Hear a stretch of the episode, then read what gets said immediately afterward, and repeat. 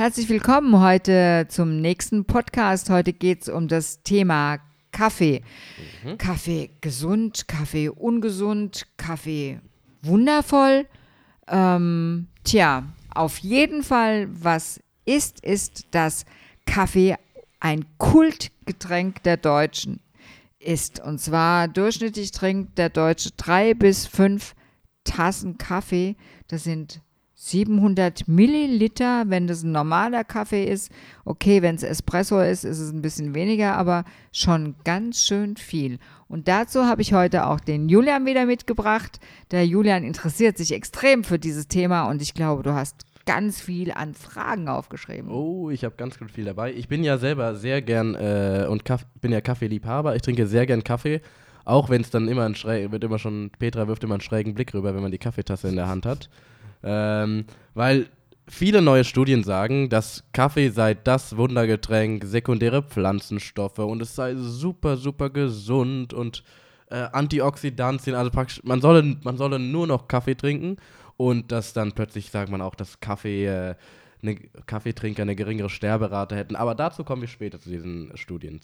Ähm, primär erstmal drei bis fünf Tassen Kaffee am Tag, das sind knapp 700 Milliliter äh, Kaffee was sind Unmengen an äh, Koffein sind, die es mit sich trägt. Genau.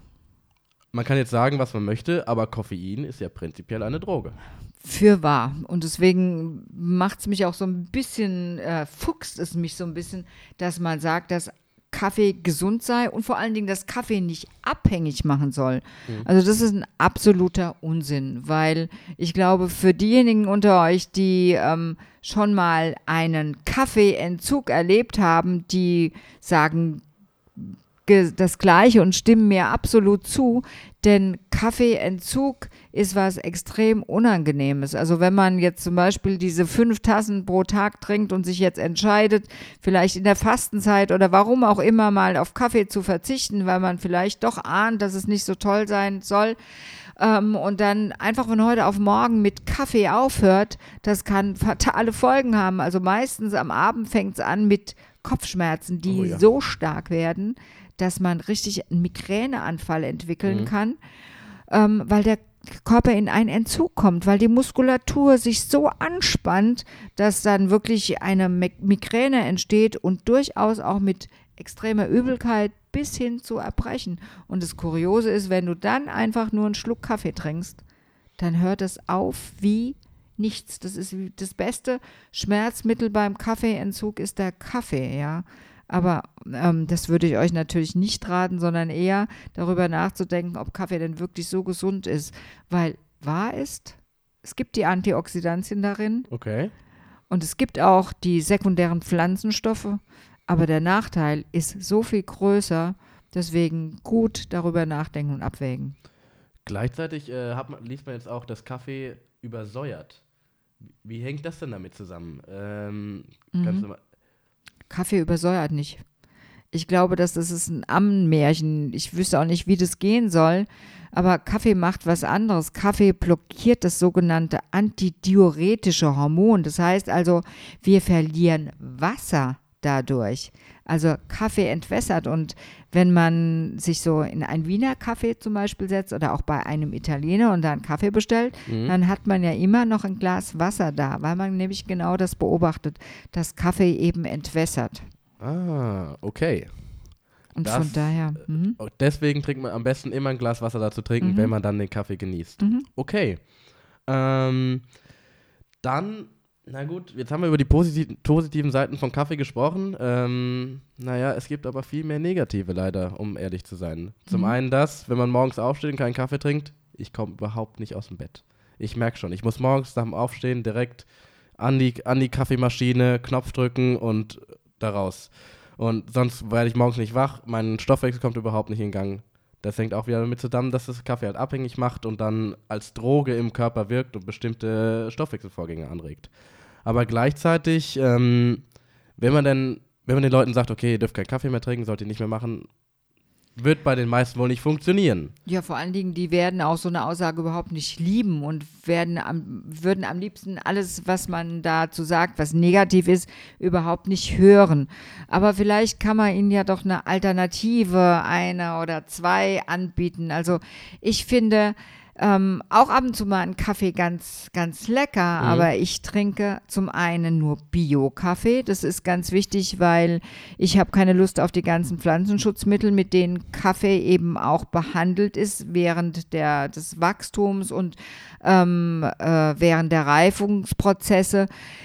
Also von daher auf jeden Fall auf Bio-Kaffee achten und natürlich, ich trinke koffeinfreien Kaffee, aber koffeinfreien Bio-Kaffee, weil nämlich der normale entkoffeinierte Kaffee wird chemisch entkoffeiniert. Ah. Mhm. Und was passiert beim Bio-Kaffee? Ist es ein Wasserdampfdestillierungsprozess und dadurch natürlich ähm, wesentlich äh, gesünder. Mhm. Und das Tolle ist auch, dass ähm, durch diese Wasserdampfdestillierung einfach der Kaffee noch mehr aufgeschlossen wird und von den Aromen her, also von dem, von dem Kaffeegenuss, von dem Geschmack her, eigentlich noch ein bisschen intensiver ist. Und deswegen liebe ich ab und zu durchaus mal einen bio-entkoffeinierten Kaffee. Also das ist eine Möglichkeit und dann gibt es auch noch die Form des Cold Brew Kaffees. Okay, worum handelt es sich dabei? Ja, da wird der Kaffee der normale Bio-Filterkaffee wird angesetzt. Mhm. Ähm, über Nacht wird der, zieht der im Wasser und am nächsten Morgen nimmt man von, von diesem Konzentrat ähm, eine, eine gewisse Menge, je nachdem, wie stark oder weniger stark man haben, ihn haben will, und brüht diesen mit kochend heißem Wasser auf. Und es ist so spannend, auch da ist das Aroma unglaublich fein und schön und intensiv. Und ihr habt einen heißen Kaffee, aber mit wesentlich weniger Koffein. Man geht davon aus, dass nur noch ein Drittel des Koffeins dann in diesem Kaffee vorhanden ist, wie in dem normalen Kaffee. Aber ein deutlich intensiverer Geschmack als ja. beim normalen Kaffee. Mhm. Sehr gut. Ähm, kennst du noch andere Alternativen? Also, was ich dann auch sehr gerne Alternative mag, ist zum Beispiel grüner Tee. Und da gibt es einen ganz besonderen grünen Tee, den du ja, auch sehr gern trinkst. Das ist mein Lieblingstee. Ich bin eh ein Grüntee-Fan. Also mhm. ich trinke jeden, jeden Morgen mindestens eine Kanne voll, also anderthalb bis zwei Liter. Und zwar den Frühlings-Sencha-Tee. Mhm. Den mag ich. Aber mit dem Grüntee, das ist ja so eine Sache, der schmeckt ja vielen Leuten ganz, ganz eklig und bitter. Ja, und das kriegt man total gut hin, indem man das Wasser nur auf 70 Grad erhitzt. Und ähm, dann einfach ziehen lässt. Ich lasse zum Beispiel den Tee, die losen Blätter, die lasse ich in so einem, ich habe da so ein Papiertütchen jedes Mal ähm, und den lasse ich die ganze Zeit drin. Und danach benutze ich den Tee zum Beispiel nochmal als Zugabe zu meinem grünen Smoothie, weil ja. in diesen Blättern ist einfach ganz viel an wichtigen sekundären Pflanzenstoffen vorhanden und auch an antioxidativen Stoffen und den kann man dann richtig gut ausnutzen. Außerdem hemmt grüner Tee den Appetit. Wirklich? Ja. Ah. Mhm. Und deswegen, wenn jemand zum Beispiel gerne dieses Intervallfasten machen möchte und erst um 12 Uhr anfängt zu essen, dann ist es wirklich ganz einfach, wenn er morgens einfach nur grünen Tee trinkt. Ich kenne noch zwei weitere Alternativen zu Kaffee, die ich selber nicht so oft trinke, aber viele meiner Freunde trinken. Das ist zum einen die Mate. Mhm. Ähm, da gibt es ja ganz viele Kultgetränke jetzt schon auf dem Markt. Äh, Mio, Mio Mate, Club Mate, jeder trinkt jetzt Mate. Ist aber im Endeffekt, was ich gelesen habe darüber, ist nicht so gesund, wie es scheinen mag, äh, wie es scheint im ersten Moment, sondern hat eine ähnliche Wirkung wie Kaffee.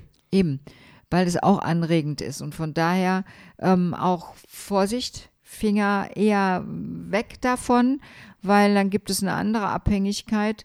Ähm, es hat vielleicht auch was mit der Zubereitung zu tun, wie das beim grünen Tee im Übrigen auch ist. Ne? Also wenn man den nur ganz kurz aufbrüht, dann hat er relativ viel Koffein.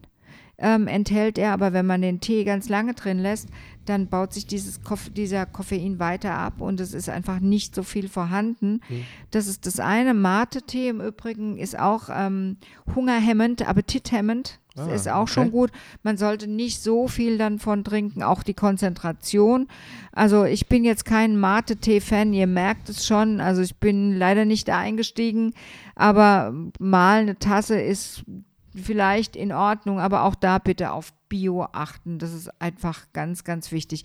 Was es im Moment auch noch gibt, ich weiß nicht, ob du es kennst, Dattelkaffee. Oh, das kenne ich noch nicht. Mm, Ich dachte, das wäre es, ja. Ich habe mir den dann auch bestellt und habe ihn ausprobiert, aber ehrlich gesagt, mir hat der überhaupt nicht geschmeckt und es ist, das ist nicht wirklich eine Alternative. Also wenn ihr das ausprobieren wollt, könnt ihr es gerne tun. Also ihr könnt euch aber auch das vielleicht sparen zu kaufen, weil das ist richtig teuer gewesen. Also mir hat es überhaupt nicht geschmeckt. Also von daher lieber dann einen ordentlichen Bio-Kaffee, entkoffeiniert oder einen wundervollen Grüntee. Letzte Alternative von mir, Guarana. Kennst du Guarana? Das ist ein Wirkstoff, der, äh, existiert, der existiert im Südamazonas. Das sind so kleine rote Früchte, sieht fast ähnlich aus wie beim Kaffeebaum. Das haben immer die äh, Ureinwohner, haben das ganz viel genutzt. Da, haben das, äh, da wurde gesagt, die haben früher auf der Jagd, haben die das gekaut, weil die dadurch wurden die dann wurden die dann einfach viel aufmerksamer bei der Jagd und konnten viel mehr die, die Tiere und waren halt aufmerksamer und konnten gucken, wie ist der Bewegung der Tiere und waren auf der, länger auf die Jagd unterwegs. Und heutzutage ist das ganz viel in Energy Drinks in, äh, enthalten. Und, wenn was man, macht's? Es pusht. es pusht, es pusht sehr. Deswegen, Eben. wenn ihr Guarana, das gibt es auch in Pulverform, wenn ihr da mal, da mal schaut oder schon mal genommen habt, bitte, bitte höchste Vorsicht, weil das wirkt über mehrere Stunden Mhm. und äh, es pusht sehr stark. Man kann sich da öfter mal verschätzen in der Konzentration. Ja, ist genauso wie mit dem Matcha-Tee, ne? Der Ja. pusht auch. Auch da wirklich ganz vorsichtig sein. Und ich bin halt überhaupt kein Freund von solchen Aufputschmitteln. Mhm. Ähm, okay, manchmal denkt man, man braucht es, weil man irgendwie auf den Punkt kommen muss oder was Wichtiges vorhat. Aber das Spannende ist eigentlich, dass gerade diese ganzen Aufpushmittel, wenn die da nicht mehr so aktiv sind, dann kommt nämlich der Gegeneffekt und man ist völlig flach und flau und nicht mehr konzentriert und denkt dann, und das ist beim Kaffee ja oft der Fall, die nächste Tasse Kaffee ist dann fällig. Also dieses Auf und Ab ist ziemlich heftig. Deswegen finde ich, ich für mich finde es immer gut, wenn ich die ganze Zeit über das gleiche Level an Leistungsfähigkeit habe. Und das ist mir auf jeden Fall nur gesichert, wenn ich nicht irgendwie von einem Genussgift abhängig bin. Äh, wenn ich jetzt keinen Kaffee mehr trinken möchte, wenn ich jetzt plötzlich sage, okay, ich möchte einfach mal Pause machen, wie lange muss ich dann diese Kopfschmerzen aushalten? Wie lange muss ich denn auf Entzug gehen, damit dann diese ganzen Nebenwirkungen weg sind? Also ich kann euch einfach nur sagen, wenn ihr wirklich zu den Kaffeetrinkern gehört, die ganz viel getrunken haben, dann würde ich wirklich jeden Tag eine Tasse weniger, weil dieser Kaffeeentzug, wenn der wirklich kommt, der ist einfach Horror. Das ist wirklich ganz schlimm und der hält auch meistens über drei, vier, fünf Tage an und dann ist es vorbei.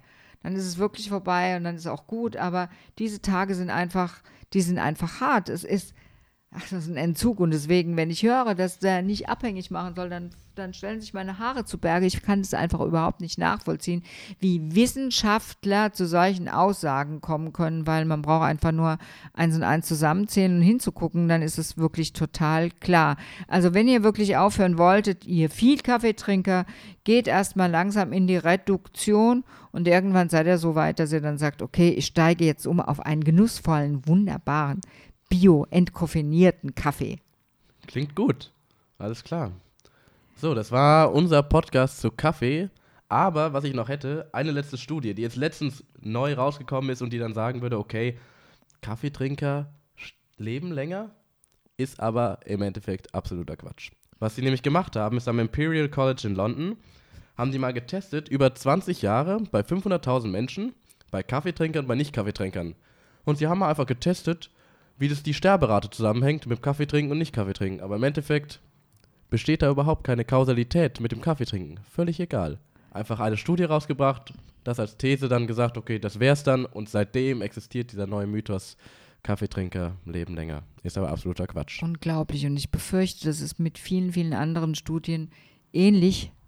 Und von daher bin ich ja jetzt nicht so unbedingt der, der Studienfan, weil ähm, man kann Studien interpretieren in jeglicher Richtung.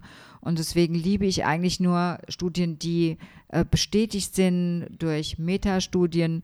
Die gibt es auch. Ähm, aber die werden da nicht so gehypt. Gehypt werden die Studien meistens, die eher knapp und kurz gehalten werden und leider dann auch von den Interessenverbänden ähm, überhaupt auch finanziert wurden, weshalb so eine Studie gestartet ist. Also bei Studien immer aufpassen und vielen Dank, dass du die mitgebracht hast. Ähm, es gibt auch in vielerlei Hinsicht andere Studien, die ähnlich so ähm, einzuschätzen sind. Ja, Julian, vielen Dank für diese vielen Fragen. Ich hoffe, wir haben viele von euren Fragen zum Thema Kaffee beantworten können und sagen euch Tschüss, bis zum nächsten Mal. Ciao.